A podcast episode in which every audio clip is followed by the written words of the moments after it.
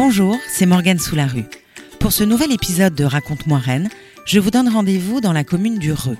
C'est là, au début des années 1960, qu'une cité-jardin a été inaugurée en grande pompe.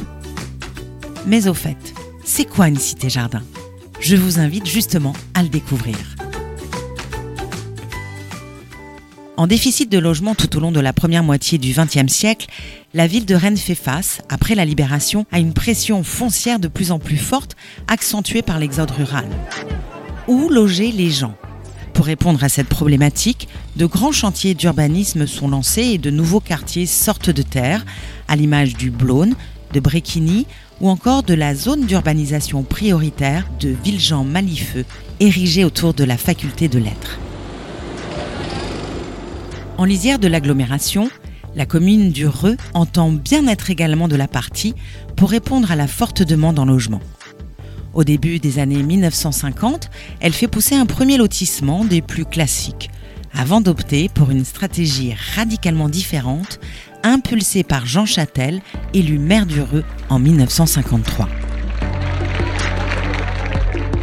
Ce dernier a entendu parler de l'architecte Gaston Bardet et la rencontre entre les deux hommes va changer la physionomie de la commune.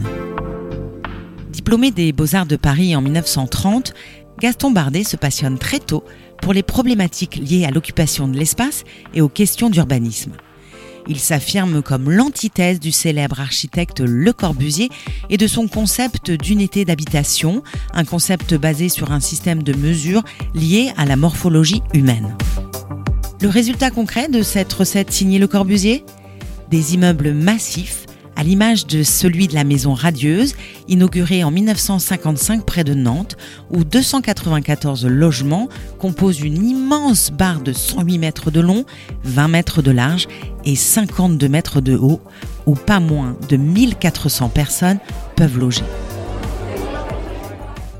À l'opposé, Gaston Bardet plaide pour des édifices plus modestes, plus soucieux de la nature et des pratiques sociales, avec des sentiers piétonniers pour assurer la continuité entre les anciens et les nouveaux quartiers.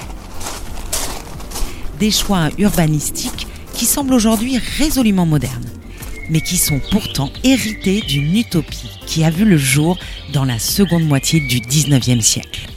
Cette utopie, c'est la cité-jardin. L'idée générale? Dépasser l'opposition ancestrale entre ville et campagne pour ne garder que le meilleur des deux environnements. Un concept plutôt plaisant mais franchement marginal à l'époque. Pourtant, c'est précisément ce que veut Jean Châtel, le maire d'Ureux dans les années 50. Alors, il tente sa chance et contacte Gaston Bardet, qui va, contre toute attente, lui répondre. Plus fort encore, l'architecte vient s'installer heureux. Il va y rester pendant près de dix ans dix années au cours desquelles il va appliquer sur la commune ses conceptions architecturales.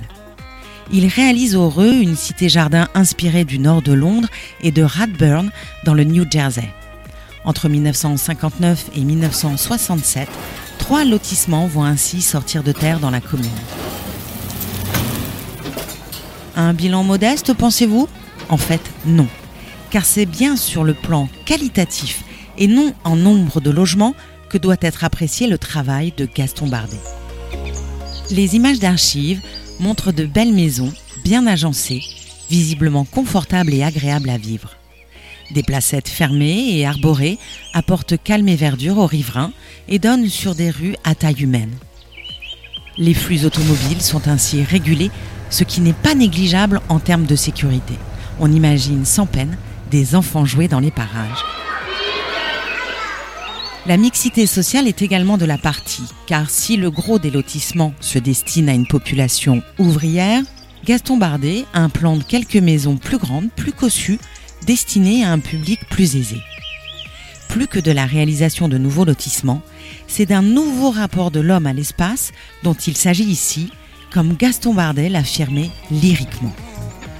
Le nouvel urbanisme doit être biologique. En ce sens, il accordera la primauté à la femme et à l'enfant. Il doit féminiser le cadre urbain pour y réintégrer la nature, le renouvellement. Il doit satisfaire aux besoins de l'enfance, besoins d'expansion, d'éclatement, qui ne sont pas ceux des adultes. La cité Jardin du Reux témoigne de l'attention portée par Gaston Bardet à ces détails qui humanisent l'habitat. Les espaces verts sont très présents et les trottoirs sont végétalisés. Les équipements sportifs sont intégrés au schéma d'urbanisme et même les plaques des rues, graphiques et colorées, font l'objet d'une attention particulière. Ce mobilier urbain soigné fait écho aux murs en granit et schiste rouge ainsi qu'aux toits en ardoise, autant de matériaux locaux qui insèrent ce lotissement neuf dans une tradition que justement la modernité des Trente Glorieuses triomphantes renverse. Et cela semble fonctionner. Interrogée par les caméras de l'ORTF en 1966, une commerçante d'Ureux, installée dans la commune depuis seulement 4 ans, déclare je m'y plais parce que c'est la campagne et la douceur de vivre.